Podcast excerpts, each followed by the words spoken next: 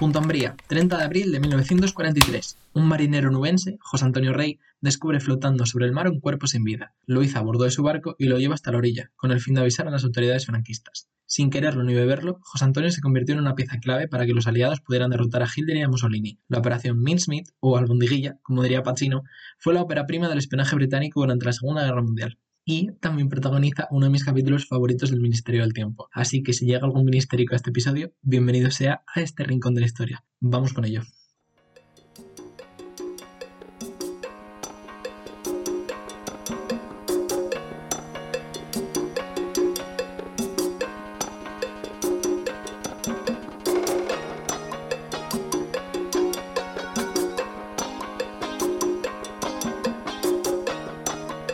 Tiempo al Tiempo, un podcast de Álvaro Ayuso.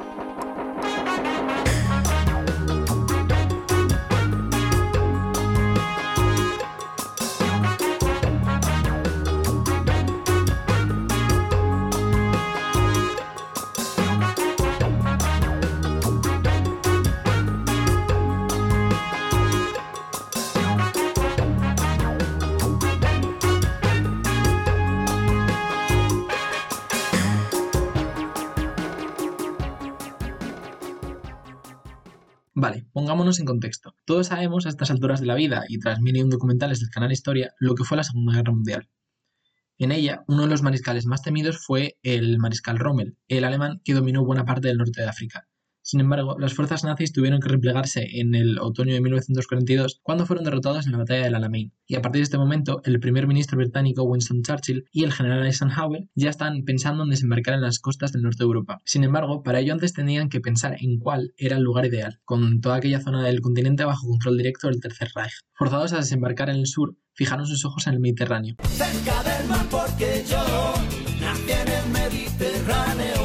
Y más específicamente en Sicilia, parte de la Italia fascista. Para lograrlo debían alejar a las tropas del eje, lo que conseguirían ingeniándoselas para hacerles creer que el desembarco sería en Grecia y Cerdeña. La manera para llevar a cabo el engaño se llamó Operación Mincemeat y el lugar para llevarla a cabo, Huelva. El plan, completamente descabellado y novelesco. Kowalski, opciones. Quien tuvo la idea del plan fue Ewen Montago, un alto mando de la División de Inteligencia Naval del Almirantazgo Británico, lo que es un nombre demasiado largo para recitar sin leerlo, la verdad. la idea era complicada, aunque su explicación parece muy simple. El plan consistía en enviar un cadáver a las costas de Huelva y hacer que pareciera el cuerpo inerte de un piloto inglés muerto ahogado tras estrellarse. Junto al cadáver se introduciría una supuesta información confidencial que aseverara el futuro desembarco entre Grecia y Cerdeña, para que pudiera esta mentira llegar a manos de Hitler. Fácil, ¿no? ¿Hasta aquí estamos bien? Vale, pues había un primer problema, que era encontrar un cadáver. La mayoría de los cronistas aseguran que el elegido fue un vagabundo inglés, un tal Glindur Michael, de 34 años, muerto por ingerir matarratas. Una vez elegido, Alanzola había que darle una nueva identidad. Lo llamaron William Martin, capital de la Royal Navy en funciones de comandante. Junto a los documentos del engaño llevaba otros que aseguraban lo normal, que era su vida inventaron hasta el más mínimo detalle. William, de familia católica, era hijo de John y Antonia Martin, nacido en marzo de 1907. Además, inventaron una novia, Pam, de la que portaba cartas, fotos y hasta una factura del anillo de pedida. que la verdad no sé cómo sería la PAM de la realidad, pero no debo ser el único que se la imagina con el rostro de Aura Garrido.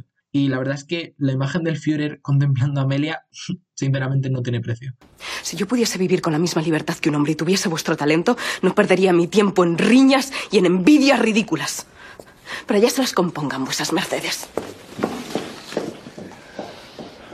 Los dos documentos más importantes eran aquellos que dibujaban el engaño. En el primero, una carta dirigida al comandante británico en el norte de África, que no solo dejaba entrever el interés por desembarcar entre Cerdeña y Grecia, sino que iba más allá y parecía asegurar que las tropas aliadas engañarían a las potencias del eje con una falsa invasión a Sicilia. Vamos, que no se rieron de Hitler una, sino dos veces. Y el segundo de los documentos venía a apoyar el primero, era una carta enviada por Lord Mountbatten al comandante en jefe del Mediterráneo, que también existía en la invasión de Cerdeña. Las dos cartas y otros papeles las llevaba el cadáver en un maletín, atado en el último momento. Ahora solamente quedaba llevarlo a Huelva. Y no es raro que alguien se pregunte, mm, ¿por qué Huelva? ¿Qué pinta Andalucía en la Segunda Guerra Mundial? Nadie te va a querer como Andalucía te quiere. Y si pinta algo, no tiene más sentido que el plan se llevara a cabo en Cádiz, por, yo qué sé, tener a Gibraltar a tiro de piedra, pues digamos que hasta el lugar estaba cuidadosamente planeado, por varios motivos. El más obvio es que uno de los mejores espías alemanes estaba allí, que era Adolf Klaus,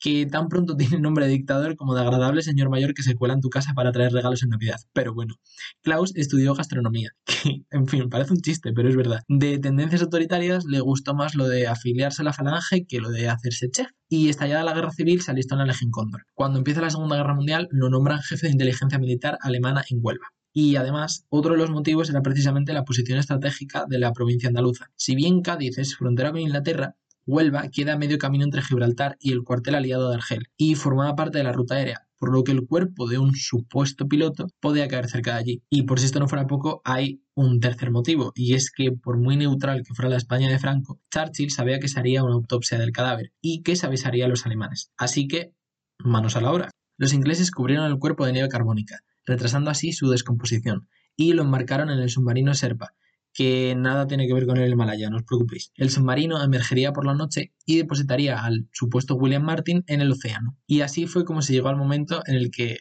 empecé este episodio. Y es que el 30 de abril de 1943, después de varios test y tal vez algún partido de fútbol, José Antonio Rey descubre el cadáver, lo hizo a bordo y lo lleva hacia la orilla. Al avisar a las autoridades franquistas, estas llevaron la noticia a los británicos, no sin antes avisar a Klaus. El espía nazi fotografió los documentos e informó al gobierno del Tercer Reich.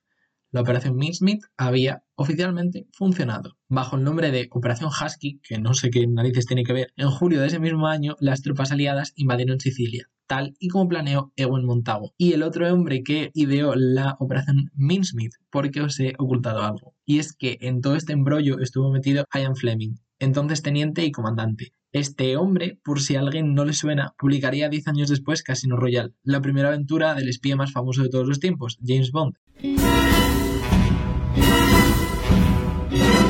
Así, los aliados aceleraron la caída de Hitler y Mussolini mientras surgía la chispa de una de las ficciones más grandes de la historia. Y todo esto sin que el Ministerio del Tiempo tuviera que intervenir, lo que yo llamo un éxito de misión.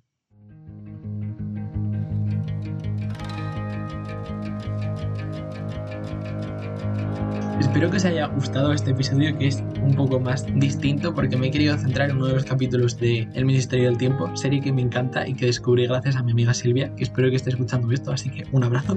Y este episodio la verdad es que me hacía mucha ilusión, no solo por conectarlo con el Ministerio del Tiempo, sino por ser una de estas historias de la Segunda Guerra Mundial que me parecen apasionantes, súper interesantes y que jamás nos contarían en clase, porque todos sabemos todas las atrocidades que se cometieron en este episodio tan cruento, negro y horrible de la historia del mundo. Pero bueno, hay historias como estas que no están mal. Así que si queréis más historias, sabéis que nos podéis seguir en las redes sociales, arroba tiempo al tiempo P en Twitter e Instagram. Y que dentro de dos semanas volveremos con otra más, distinta, en otro periodo de tiempo.